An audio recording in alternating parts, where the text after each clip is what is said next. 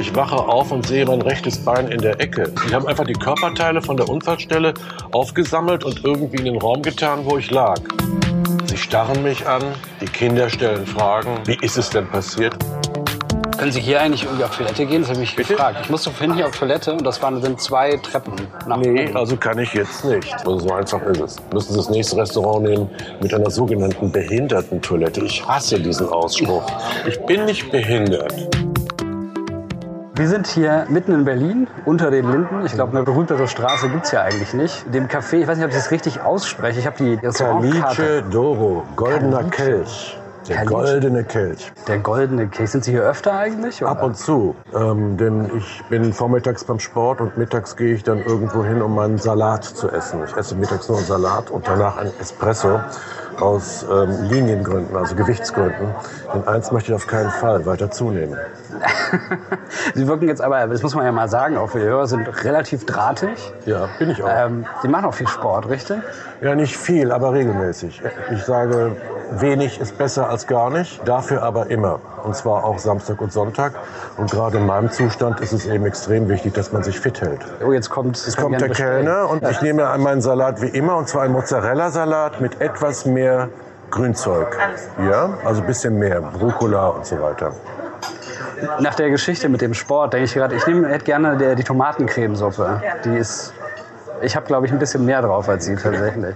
Dankeschön.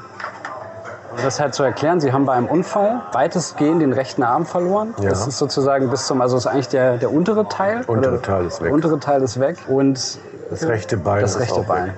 Also genau diese, diese, diese Seite. Die ganze rechte Seite ist quasi halbiert oder weg.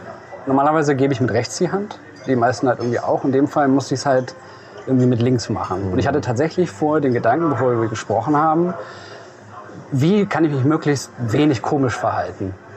Und da habe ich mich halt gefragt, ob das so, ob Sie sowas mitbekommen, dass Leute Ihnen gegenüber sich irgendwie seltsam verhalten. Ja klar, sie starren mich an, sie schauen mich an, die Kinder stellen Fragen, die Eltern kommen entsetzt äh, zu mir, wie ist es denn passiert und so. Es ist schwierig, gerade im Sommer, wenn man also leichter bekleidet ist und der Stumpf, äh, der rechte Arm beispielsweise, für alle sichtbar ist. Das äh, sieht natürlich merkwürdig aus. Aber ähm, da muss man durch. Und Sie Also, waren auch Rechtshänder, oder? ja klar war ich Rechtshänder, das kommt Ah. noch dazu. Das ist sehr schade. Wie macht man denn das? Also ich, immer wenn ich versuche, mit, links zu schreiben, Ja, ich kann nur alle auffordern, die Rechtshänder sind mal mit links zu schreiben. Das ist extrem schwierig. Also, also mit links zu schreiben, wenn man Rechtshänder war, ist schon äh, eine ziemliche Herausforderung. Und man hat auch gar keine Lust mehr zu schreiben. Zum Beispiel eine Unterschrift zu Mhm. machen mit links ist für mich extrem schwierig. Äh, letztens habe ich dem einen Pass beantragt, einen neuen Pass. Und da muss man ja bekanntlich zwei Fingerabdrücke abgeben. Und da standen wir vor dem Problem, dass ich ja nur eine Hand habe. Da wusste die betreffende Beamtin gar nicht, was denn jetzt zu tun ist. Es ist alles total durchautomatisiert. Der Computer will zwei Fingerabdrücke haben, es gibt aber nur Wahnsinn, einen. Und äh, äh, dann haben sie dann irgendwie die Ausnahmeregelung gefunden. Ich weiß nicht, wie sie haben es hinterher geschafft. Ja. Aber ähm, da das natürlich so selten vorkommt, wussten sie am Anfang nicht wie. Und ich bangte dann schon um meinen Pass und dachte, ich brauche den dringend. Ja, nicht, dass das jetzt hier nicht funktioniert. Die mussten da eingeben, dass ich eben nur eine Hand habe. Das haben sie dann auch geschafft und ich habe jetzt einen neuen Pass. Okay, das ist die Digitalisierung der Behörde gewesen, die direkte Erfahrung, wo die Software dann, dann stärker war. Ja. Es ist halt, genau, wo, wo wir sozusagen bei den Äußerlichkeiten sind, sie quasi im, im Rollstuhl hier reingefahren ins, ins, ins Restaurant. Jetzt sitzen sie auf dem Stuhl mir aber gegenüber. Ähm, sie brauchen den Rollstuhl oder ähm, könnten sie sich auch so fortbewegen? Also erstmal hasse ich den Rollstuhl. Aber er ist leider alternativlos. Was die meisten Menschen nicht wissen ist, wenn man eine Amputation hat, eine Beinamputation, dann kann man nicht aus dem Bett in eine Prothese springen. Das geht nicht. Die Prothese anzuziehen dauert etwa fünf bis, bis zehn Minuten, dann sitzt sie nicht richtig. Das ist ein komplizierter Prozess. Ähm, es ist also einfacher, aus dem Bett in den Rollstuhl zu springen. Und ähm, da ich äh, danach zum Schwimmen gehe, ist es äh, sowieso okay. Denn man kann auch nicht mit einer Prothese schwimmen. Damit geht man unter, weil die wiegt ein paar Kilo und äh, es ist eben kein natürliches Bein. Darüber hinaus ist es so, dass der Stumpf auch Licht und Luft braucht, denn es sind ja enorme Reibungskräfte, äh, die an dem Stumpf lasten. Denn was viele Leute sich nicht vorstellen können, ist, dass die ganze Prothese mit Unterdruck an der Außenhaut des verbliebenen Stumpfes haftet. Ja. Okay. Und das führt natürlich, wenn Sie die zu lange anhaben, zu Reibereien, zu kleinen Verletzungen und so weiter, sodass es ziemlich gut ist, dass man sie mal also auch eine Zeit lang nicht trägt.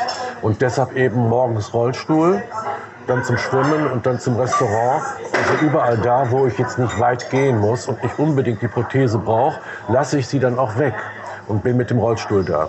Und Aber das können Sie selber machen. Also das klingt jetzt mal mit Unterdruck erstmal sehr, sehr technisch. Ja, man geht, wie soll man das erklären? Man hat oben so einen Schaft, der extrem gut geformt ist. Und dann muss man ähm, über den Stumpf so eine Art Kondom ziehen, der etwa 5 mm dick ist, aus Silikon. Ja, die den komplett abdeckt. Dann kommt eine Dichtungslippe darüber. Also Dichtungslippe kann sich ja jeder vorstellen. Und dann geht man mit dem Stumpf in den Schaft rein und dann wird die Luft unten rausgepresst. Es, ist, es gibt da ein Ventil, wird unten rausgepresst und dann hält der Stumpf, äh, die Prothese. Ja. Ähm, dann kommt es natürlich vor, dass man da falsch dran ist, dass die Prothese ein bisschen zu sehr nach links oder nach rechts oder sonst was oder es drückt irgendwas. Dann müssen sie wieder ausziehen, müssen gucken, woran liegt und so. Also es ist nicht einfach, in eine Prothese zu gehen. Ähm, das ist den meisten Leuten, Leuten wahrscheinlich nicht klar. Können Sie hier eigentlich irgendwie auf Toilette gehen? Das habe ich mich gefragt. Ich musste vorhin hier auf Toilette und das waren sind zwei Treppen nach Nee, oben. also kann ich jetzt nicht. Ja. Aber das ist auch eine Geschichte. Also ähm, Treppen sind für einen Prothesenträger der Albtraum. Klar. Und ohne Prothese kommen Sie eine Treppe gar nicht hoch. Ja. Also so einfach ist es. Müssen Sie das nächste Restaurant nehmen mit einer sogenannten Behindertentoilette. Ich hasse diesen Ausspruch. Ich meine, wir sind doch hier überall politisch korrekt. Wie kann man denn dann immer noch von Behindertentoiletten und Behinderten... Ich bin nicht behindert. Äh, Im Englischen gibt es da einen viel besseren Ausdruck, der heißt physically challenged. Ja? Das heißt also körperlich herausgefordert. Eine Herausforderung lässt sich zumindest auch lösen. Eine Behinderung eher nicht. Ja. Aber ich muss es fragen, wie es dazu gekommen ist, dass Sie Ihre Gliedmaßen verloren haben. Das war ein Albtraum. Das war ein Albtraum, wie er eigentlich kaum schlimmer hätte sein können. Ich war am Traumstrand in Sri Lanka. Die Medien haben ja damals auch berichtet. Ich habe da ein wunderschönes Haus. Ich habe mir da, dort meinen Traum erfüllt. Das war vor knapp vier Jahren, richtig? Ja, vor drei Jahren. vor drei Jahren. Und ähm, sitze eines Nachmittags, gehe ich eine fast unbefahrene Straße entlang, also eine Stand, Strandstraße. Und dort gibt es einen Kokosnussstand. Und ich denke, nimmst du doch eine Kokosnuss, es ist warm, ich bin durstig. Ähm, und dann hat mich der Kokosnussbesitzer doch gesagt, ach, setzen Sie sich doch hin und hat mir so einen blöden Stuhl da gegeben. Ich wollte mich gar nicht setzen. Und da kam von rechts ein Auto, ich habe das noch gesehen. Ich dachte aber nur, der muss ja bremsen, weil ich saß in so einem Hauseingang und danach war schwarz. Wachte wieder auf äh, in einem Provinzkrankenhaus, das natürlich sehr schlecht gerüstet war und hatte meinen Arm und mein Bein verloren. Das wurde also am Unfallort gleich abgetrennt. Es gab auch keine Kra- Krankenwagen, nichts. Sie haben mich dann in so einem Tuk-Tuk, wie ich im Nachhinein erfuhr, äh, in, in, in dieses Provinzkrankenhaus gebracht. Und die hatten Gott sei Dank Blut, denn ich hatte riesige Blutverluste. Ähm, ähm, äh, und mir so das, das Leben äh, geschenkt oder mich gerettet. Aber als ich da aufgewacht bin, ich meine, das brauche ich niemandem zu sagen. Also ich habe es auch früher so formuliert, also ich brauche in keinen Horrorfilm mehr zu gehen. Ich habe meine Knochen aus der Haut rauskommen sehen. Der rechte Arm, da hingen die Hautfetzen runter wie an einer Bananenschale und oben guckten dann die zwei verbliebenen Knochen noch raus. Also, Also der, der, dieses, dieser Autofahrer ist voller Geschwür, also der hat einfach ich gar weiß nicht nicht, wahrgenommen. wie, ich weiß nicht, wie er war besoffen. So, das kam im Nachhinein raus. Denn der hat mich ja an so einem Baum zertrümmert. Das Auto war ja auch kaputt danach. Ähm, also ähm, er ist besoffen dort reingefahren, hat nur die Kontrolle über das Auto verloren. okay. Und dann wachen Sie dort auf. Ich wache auf und sehe mein rechtes Bein in der Ecke. Ja, also das war, war so ein, das war so ein, so ein, so ein Provinzkrankenhaus, also völlig ungerüstet. Die haben einfach die Körperteile von der Unfallstelle aufgesammelt und irgendwie in den Raum getan, wo ich lag. Äh, ähm, Brauche ich jetzt keinem zu erzählen, was das für ein Feeling ist. Das ist so krass und so, ähm, so absurd, dass man es auch gar nicht wahrhaben will. Also wenn man da aufgewacht ist, oder als ich da aufgewacht dachte ich, das, das ist ein Traum. Und dann haben sie mich dann da mit Morphium vollgepumpt und 300 Kilometer weiter nach Colombo gebracht. Das ist die äh, Hauptstadt von Sri Lanka. Da saßen wir da in so einem, lagen wir in einer Intensivstation mit 40 anderen auf so einer Plastikpritsche. Keine Klimaanlage, 40 Grad drin. Also ich dachte echt, ich verrecke hier. Dann habe aber Freunde einen Rückflug organisiert das wollte ich gar nicht glauben. Also ich dachte noch, ähm, das sagen die nur, um dich zu vertrösten. Aber nach etwa vier Tagen kam dann, glaube ich, ein Arzt und eine deutsche Krankenschwester angeflogen aus Deutschland und gesagt, wir holen Sie hier raus am nächsten Tag. Wie ist das organisiert worden? Äh, über meine Kreditkarte. Die hatten da so, eine, Gott sei Dank, so eine Rückflugversicherung da mit dabei. Ah, okay. Und meine Schwester war dann so, die haben das irgendwie rausgefunden, meine Freunde. Meine Schwester war ja dann weisungsberechtigt, hat das dann alles angeleiert. Und die haben dann nur kurz überprüft, ob das wirklich so war und haben dann sofort den Jet losgeschickt. Das ist ja auch lange, das sind ja über zehn Stunden Flug. Und dann kam ähm, die, äh, der Arzt und die Krankenschwester, die wollten mich aus dem Krankenhaus erst gar nicht rauslassen, weil nicht transportfähig und so weiter. Mhm. Da musste ich dann alles unterschreiben. Ich dachte lieber raus und tot als hier und tot. Äh, und dann ähm, haben sie mich am nächsten Tag dann in so einen äh, Learjet rein verfrachtet und da habe ich noch den Start mitbekommen und aufgewacht bin ich dann wieder irgendwie 20 Stunden später oder 24 Stunden später in einem deutschen Krankenhaus, im Unfallkrankenhaus Berlin. Dann haben Sie dort noch Wochen, Monate, wie lange braucht man, um, um das Krankenhaus wieder zu verlassen? Also ich war ungefähr zehn Tage auf Intensivstation. Bei mir war ja nicht nur linker Arm und rechter Arm und rechtes Bein weg, mit allen Komplikationen. Das linke Bein war gebrochen, der Rücken zweimal gebrochen, Rippen gebrochen, Brustbein gebrochen. Ich weiß, also es war alles, alles wie kaputt. Es war ein einziges Trümmerfett, mein Körper im Gesicht. Riesenverletzungen und ähm, das musste ja alles erstmal irgendwie abheilen. Also da war insgesamt zwei Monate im Krankenhaus und hatte dann natürlich zum großen Teil als Muskeln, Muskelkraft verloren durch diese Bettlägerigkeit. Müssen Sie sich vorstellen, ich konnte mich in den ersten Wochen nicht umdrehen. Ich lag nur am Rücken. Das, was das allein bedeutet, kann sich jeder vorstellen. Und hatte meine Muskelkraft verloren und ähm, war also auf Hilfe von außen angewiesen. Ich kam noch nicht mal vom Bett in, in den Rollstuhl. Ich habe mich gefragt, wie machen die das? Mhm. Aber Kampf, Training und Zuversicht haben dazu geführt, dass, ähm, dass ich also meine körperlichen Kräfte zumindest wiedergewonnen habe und dann nach zwei Monaten das Krankenhaus verlassen habe, wo ich dann auch gedacht habe, mein Gott, wie machst du das jetzt zu Hause? Aber ich habe eine tolle Schwester, die ist dann bei mir eingezogen. Ich war ja alleine überhaupt nicht, nicht überlebensfähig.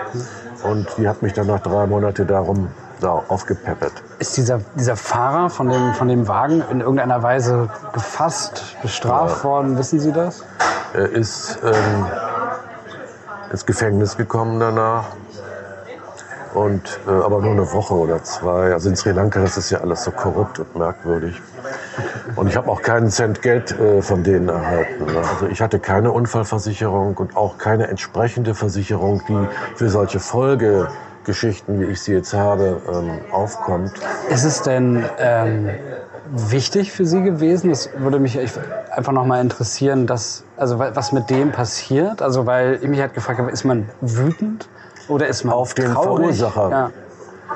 Ähm, ich kenne Menschen, die extreme Rachegefühle haben, ja, also anderen Leuten, denen es Ähnliches passiert ist, woanders auf der Welt.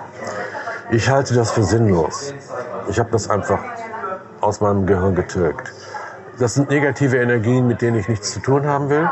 Ich bekomme kein Geld aus Sri Lanka, niemand kümmert sich um mich und ich habe auch, ich hasse diesen Fahrer nicht. Das ist für mich ein Neutron. Jetzt kommt das. Genau in diesem Moment das Essen. Vielen Dank. Guten Appetit, genau. Ähm, das heißt also, Sie würden, Sie lassen das nicht zu? Ich, weiß schon, es nicht. Ich finde doch gar nicht Aber lieber verdrängen. Ich, ich habe eine Kollegin, die ist hier auch in Berlin verunglückt und so weiter. Die hat jetzt den Fahrer ver verklagt und der ist jetzt auch verurteilt worden wegen fahrlässiger schwerer Körperverletzung. Sie hat auch ein Armbein verloren. Aber was hat sie davon? Ich meine, der Mann hat es ja wahrscheinlich nie absichtlich gemacht. Glauben Sie eher an, an Schicksal oder an Zufall? Hm. Wenn man sowas erlebt wie ich glaubt man schon irgendwie auch an Schicksal. Also ich frage mich, warum hat mich der liebe Gott da auf diesen verdammten Stuhl sitzen lassen? Ich erinnere noch, wie der Typ sagt, ach, setzen Sie sich doch hin. Und ich wollte mich ja eigentlich gar nicht setzen. Es schien wie das komplette Setting, wo der liebe Gott sagt, und jetzt rasieren wir ihm mal den rechten Arm und den rechten Bein ab und lassen diesen Fahrer daran fahren. Warum, was glauben Sie, ist der, ist der Plan damit gewesen? Keine Ahnung, ich kann es nicht sagen. Nur im Nachhinein sieht es so aus, weil das sind diese typischen Gedanken, die man hat. Also eine Minute früher, eine Minute später, Ja. eine halbe Sekunde eher geguckt. Dann hätte ich das Auto gesehen und hätte gesehen, dass es eine zu hohe Geschwindigkeit hat und auf mich zielt. Aber ich habe es gesehen, als es noch nicht in der Gefahrenzone war, Ja. sodass ich nicht aus dem Stuhl aufgesprungen bin. Ist das, was man, was man durchspielt? Also denken Sie halt immer wieder, was wäre. Nee, das habe ich aufgegeben. Das ist ja sinnlos. Aber im Nachhinein muss man natürlich sagen, dass man vom Schicksal in die Falle gelockt worden ist. Also ich meine, das gilt ja nicht nur für mich, das gilt ja für die anderen auch. Also das Schlimmste, äh, was man nach so einer Geschichte hat, ist ja, warum gerade ich? Diese quälende Frage, die nicht beantwortbar ist. Und dann rekapituliert man das Geschehen. Man weiß, wie man da am Strand entlang gegangen ist. Man weiß, wie man diese Kokosnuss trinken wollte. Man weiß, wie dieser blöde Typ noch sagt, setzen Sie sich doch hin. Und ich wollte mich gar nicht setzen, ich setze mich aber doch. Und der mich mit irgendwelchen komischen Dingen da äh, voll labert, die ich gar nicht hören wollte. Und dann kommt das Auto und fertig tot oder kaputt. Was soll man denn dann denken anders, als es ist eine Lektion des, des Schicksals, Haben Sie sich, mit der ich jetzt umgehen muss? haben, haben Sie sich erst gefühlt wie tot, weil Sie das gerade sagten? In dem Prozess fühlt man sich öfter wie tot. Durch den Blutverlust ähm, kippt man immer wieder in solche Koma-Zustände, dann ist einfach schwarz. Also, und das war auch schön. Also im Schwarz war das nichts. Und dann ist man wieder aufgewacht und muss sich wieder neu mit diesen Dingern da, mit dieser Situation äh, auseinandersetzen. Sodass ich mir öfter gewünscht habe, dass dann lieber wieder schwarz wird, als dass ich da wieder aufwache. Äh, bis man dann die Realität dann eben wahrnehmen muss. Also, also wenn sie ganz viel Blut verlieren, ähm, das ist äh, so, dass sie da einfach ins Schwarze abgleiten. Dass wir einschlafen. Gibt es Ohne weiße Tunnel und weiße Wolken und dies und jenes, also diese Nahtoderfahrung, von denen alle sprechen, habe ich gar nicht gesehen. Es war immer nur schwarz. Und wenn es dann schwarz geblieben wäre, hätte ich doch nicht mal gemerkt, dass ich tot bin. Das ist die merkwürdige Geschichte daran. Also, das ist ein unspektakulärer Tod wäre das gewesen. Ich wäre einfach nicht mehr da auf diesem Planeten. Die brauchen dann auf jeden Fall einen. Und was mir sehr geholfen hat, ist diese sogenannte Peer Group Geschichte Counseling. Da kommen Leute, denen das auch passiert ist, ans Krankenbett und erzählen dann einen, hey, guck mal, ich habe auch ein Bein und einen Arm weg, Leben prima, geht alles weiter. Ist zwar schwieriger, aber geht. Man braucht also Menschen, die ebenfalls denen sowas zugestoßen ist und mit denen man sich unterhalten kann. Wie haben Sie die denn gefunden? Das hat das Krankenhaus, Gott sei Dank, ähm, organisiert. Das ist so eine neue Geschichte. Peer Counseling heißt das. Also Beratung von Gleichgesinnten. Peer Counseling ist ein blöder englischer Begriff. Letzten Endes sind es also Leute, die ebenfalls verunfallt sind, dass die anderen helfen oder einfach nur dastehen und sagen, pass auf, das und das sind die Optionen, die du jetzt hast. Ist der Unterschied zu Menschen, die das nicht durchgemacht haben, dass die einem irgendwie immer nur Mitleid geben können, aber nie verstehen, wie es einem geht? Wie kann ich mir das Wenn vorstellen? man so kaputt ist wie ich, ist man in einer eigenen Welt. Und ich glaube, niemand kann nachvollziehen, wie das ist, auf eigenen Beinen und mit dem linken Arm weiterzuleben. Das können nur Leute, denen es auch passiert ist. Und wir wollen auch überhaupt kein Mitleid. Mitleid bringt mich nicht weiter. Ich will konstruktive Vorschläge, wie ich mein Leben äh, progressiv weiter leben kann, trotz dieser Dilemma, trotz dieser Einschränkungen.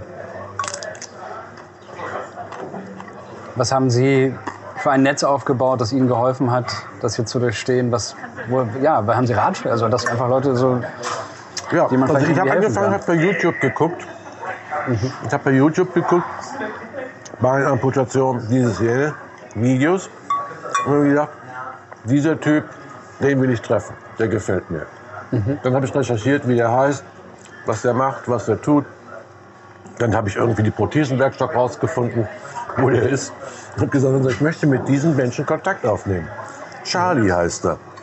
Dann haben die irgendwann gesagt, ja, wir fragen den mal an, ob, ob ich ihnen die Telefonnummer rausgeben kann. Er hat dann gesagt, ja. Und ähm, dem habe ich zum Beispiel zu verdanken, dass ich jetzt das Kniegelenk habe. Das ist ganz wichtig, das Kniegelenk. Es gibt tausend verschiedene und für jeden ist irgendwas anderes wichtig. Und der geht also wie ein Engel mit seiner Prothese. Ne? Und es kostet auch nur 12.000 Euro. ja, die anderen kosten 50.000. Aber es ist noch nicht gut genug, dass man es immer tragen will. Sozusagen, so habe ich es vorhin verstanden. Der liebe Gott hat eine Prothese an einem Stumpf nicht vorgesehen. Und all, all das, was man da in Videos sieht, an Höchstleistung. Und ich meine, das mag zwar für eine kurze Zeit gehen, ich kann auch 100 Meter laufen. Danach ist die Haut aber so kaputt im Stumpf, dass ich eine Woche dann also auf die Prothese verzichten muss. Ne? Also ich würde ja auch einen 100 Meter Lauf mit dem Ding machen wollen. Aber es geht halt nicht. Aber Sie machen es anders, Sie gehen schwimmen. Ja, weil das, Schwimmen ist. Also ich habe festgestellt, der, der Stumpf braucht einfach auch Licht und Luft und, und, und was weiß ich was. Schauen Sie mal, wenn Sie den ganzen Tag mit einem engen Schuh durch die Gegend laufen, dann haben Sie irgendwann um 7 Uhr abends auch mal Lust, den auszuziehen. Ist es denn, wenn man, oder wenn, wenn, Sie, wenn Sie jetzt schwimmen gehen, ist das irgendwie zu, zu kitschig formuliert, dass man sich dann irgendwie leicht fühlt oder ist es tatsächlich so? Ich war immer ein guter Schwimmer. Das Wasser ist mein Element. Und natürlich ist es auch, fühlt man sich leicht, man kann besser auf einem Bein durch das Becken hüpfen und so. Es ist eine riesige Entspannung für den ganzen Körper. Und allen Amputierten kann ich nur sagen, macht das auch. Weil man ja immer in einer Fehlstellung ist als Amputierter. Man ist immer irgendwie in einem mer merkwürdigen Spannungszustand. Es ist nichts Natürliches. Wo ich mich auch wundere, dass der Rücken da so lange mitspielt. Und wenn man dann schwimmen geht und äh, etwas leichter ist im Wasser, das ist natürlich die Erlösung in dem Moment. Wofür sind Sie heute dankbar? Was passiert Ihnen, wo Sie sagen, das, Oh, dankbar. das macht mich Also- dankbar oder das macht mich glücklich oder Also- was auch immer? Das ist eine ganz schwierige Frage. Also dankbar. Also wenn ich mich im Spiegel sehe, bin ich eigentlich erstmal für nichts dankbar. Also ich meine, so weiterzuleben ist jetzt nicht der größte Vorteil und der größte Hit. Aber ich bin schon dankbar, ähm, dass, dass ich an diesem Theater, das man das Leben nennt, dass ich da noch meine Rolle spielen kann. Und der Kopf funktioniert noch ganz gut. Und dafür bin ich dankbar, dass ich mich trotz dieser, dieses Aussehens irgendwie nicht schäme, wenn ich draußen bin und die Leute das sehen. Das ist auch ein ganz wichtiger Punkt bei vielen Menschen, die dann sagen, also ich getraue mich so gar nicht rauszugehen, weil die gucken mich dann an und starren mich an und stellen Fragen. Also das habe ich alles nicht. Aber es ist Alltag, dass Leute gucken. Ja, natürlich. Jeden Tag. Die stecken mir sogar Geld zu. Also manchmal ein Euro, manchmal fünf Euro und so. Früher mehr, jetzt ein bisschen weniger. Schießt an der Ampel, kommt eine Oma, hier, hast einen Euro. Einer hat mir mal Kleingeld gegeben, das habe ich abgelehnt.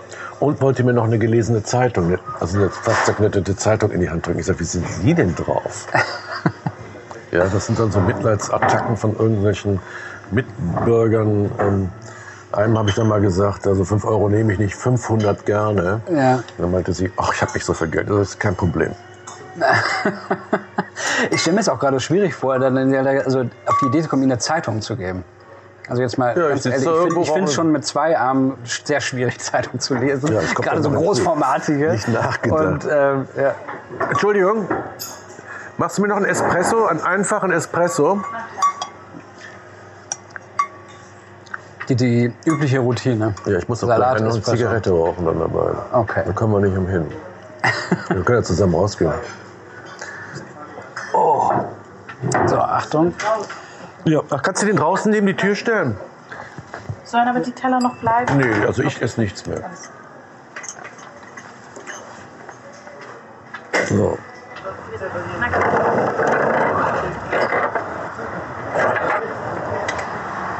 Ist es denn äh, okay, in Berlin zu leben? Oder gibt es hier besondere Herausforderungen oder ist es gerade besonders gut? Das ist gerade besonders gut, weil Berlin eine flache Stadt ist. Also Sie müssen bedenken, wenn ich in einem Bergdorf mit Kopfsteinpflaster groß geworden wäre und mich dort sozialisiert hätte und mir das dann passiert wäre, hätte ich bedeutend größere Verluste, weil äh, Steigerungen, also äh, große ähm, Berge und so ein Kram, hügeliges Kopfsteinpflaster, das können Sie alles vergessen. Berlin ist schön flach. Ich kann mit dem Rollstuhl in meinem Sportstudio fahren, ich kann zu meinen Restaurants fahren, was sehr wichtig ist. Und ich kann auch mit der Prothese durch die Gegend gehen. Ähm, und insofern ist Berlin für Amputierte eigentlich ein guter Ort. Haben Sie einen Plan? Ja. Wunsch in den nächsten in fünf Jahren, zehn Jahren?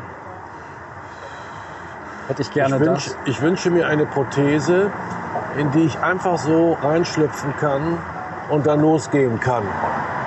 Wie wichtig sind denn Freunde und Familie? Ja, natürlich von überragender Wichtigkeit. Meine Schwester kommt einmal im Monat und macht die wichtigsten Sachen. Die wäscht, die macht die Wohnung. Und vorher probiere ich nicht so viel Unordnung zu machen. Dann halte ich mal die Tür auf, wenn wir wieder reingehen können. Immerhin ist zwischen den Tischen Platz genug, dass man mit dem Rollstuhl durchkommt. Das ist wahrscheinlich auch nicht immer so, oder? Nee. Dann will ich Ihren Tagesablauf nicht weiter durcheinander bringen. Den bringen Sie nicht durcheinander. Ich gebe gerne Auskunft. Insbesondere dann, wenn sie dazu geeignet ist, anderen Menschen Mut zu machen und ihnen zu zeigen, das Leben geht weiter. Da bin ich mir sicher. Haben Sie vielen Dank. War Risikoleben. Mein Name ist Markus Fischer. Ich freue mich immer über Lob, Kritik und Anregungen von euch. Wenn ihr welche habt, schreibt einfach eine E-Mail an kommentar@risikoleben-podcast.de. Wenn es euch gefallen hat, dann empfehlt uns gerne weiter oder gebt uns einen Stern auf iTunes und schaut auch mal auf risikoleben-podcast.de vorbei.